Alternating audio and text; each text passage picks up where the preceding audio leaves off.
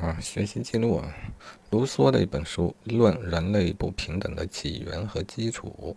之前啊，对知乎上看了啊，之前有看人说，卢梭呢并不是一个特别严格的人，但他是一个雄辩家啊，他的思考应该也是有呃充满智慧的部分，呃，但有感染力的部分可能更多。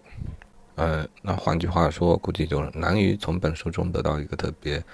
体系化的理论，但是呢，有一定会有许多打动我们的点，嗯，所以摘抄一些金句。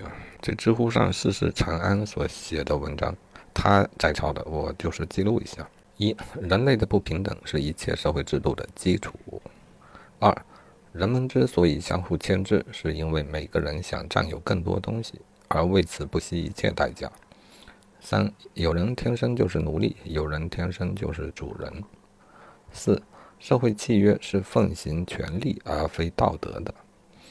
所有五，所有的财产都来自于权利，都是在某种程度上违反了平等原则的。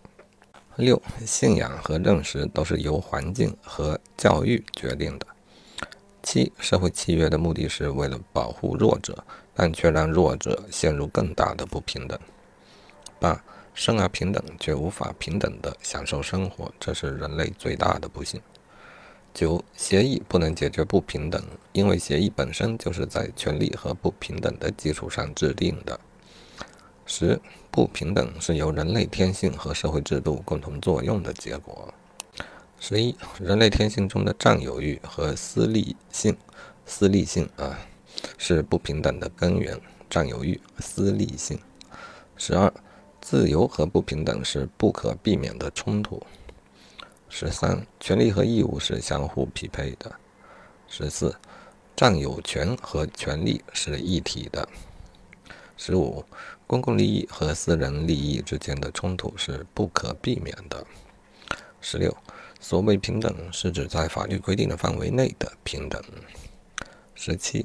社会契约的本质是为了平衡个体的占有权和社会的公共利益。十八，公共利益不能取代个体的利益。